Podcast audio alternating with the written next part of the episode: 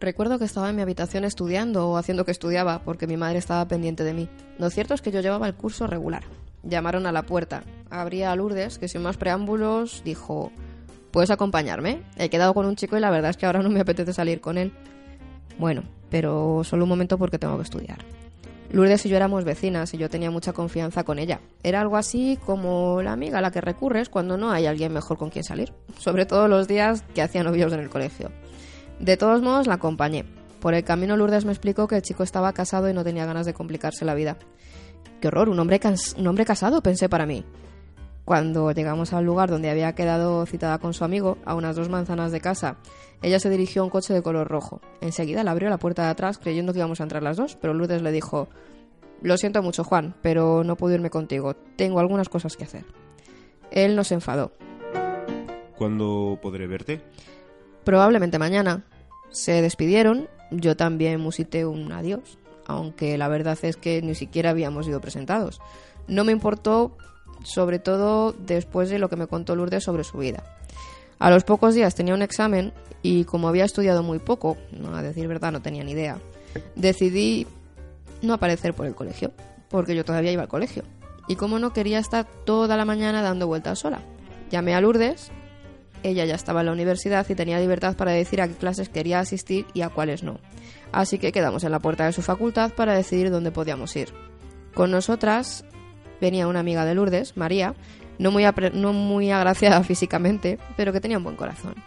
Pensé que Lourdes iba demasiado llamativa, pantalones muy ceñidos, muy pintada, pelo muy compuesto y, como no, uñas largas y rojas. María también se había arreglado bastante, pero la verdad es que el resultado no era muy brillante. Usaba gafas con cristales muy gruesos, tenía la cara llena de granos y lo cierto es que había pocas cosas que le sentaran bien. Aún así, para mí como persona tenía mucho que ofrecer. Tan solo había una cosa en ella que no me gustaba mucho y por la que a veces me hubiera gustado darle de tortas. ¿Por qué se dejaba dominar de esa forma por Lourdes? Me pareció que no tenía mucha personalidad, o mejor dicho, que padecía un complejo de inferioridad terrible. ¿Dónde vamos? pregunté a Lourdes.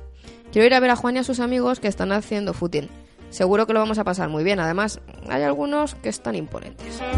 Cogimos el autobús, por el camino me fue contando que Juan era un futbolista bastante famoso del Real Madrid y muy conocido en nuestro país, que tenía dos hijos y que en realidad quien a ella le interesaba era Andrés, compañero de equipo de Juan, bastante más joven y con un gran porvenir. Además era soltero, es decir, que Juan era única, únicamente el medio para llegar a quien ella realmente quería.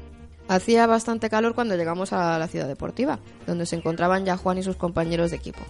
Esperamos sentadas en un banco mientras ellos terminaban sus ejercicios y en la espera conocimos a unos chicos que como nosotras no habían ido a clase y estaban fumándose unos cigarrillos.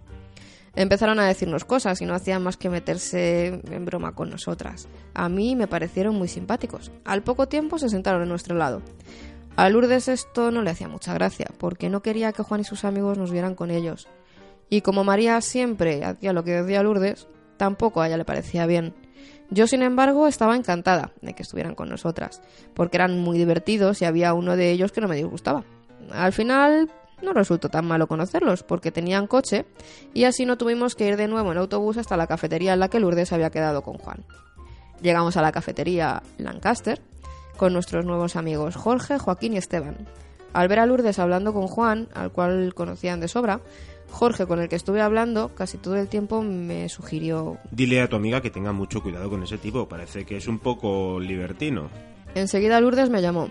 Feini, te presento a Juan y a Javier. Nos dimos la mano y nos saludamos. Eran algo mayores para nosotras, pues Lourdes tenía entonces 19 años y yo 17. Tras unos cumplidos casi de rigor, Javier nos invitó. Si queréis, podemos vernos esta tarde y tomar una copa. La verdad, sabiendo que Juan estaba casado y después de lo que me había dicho Jorge y sus amigos, no tenía ninguna ganas de ir con ellos. Así que me faltó tiempo para decir que no me sería posible y despedirme. Volví donde estaba Jorge y seguimos hablando. Al rato, viendo que Lourdes y María no se venían con nosotros, decidimos marcharnos, porque tanto ellos como yo teníamos prisa.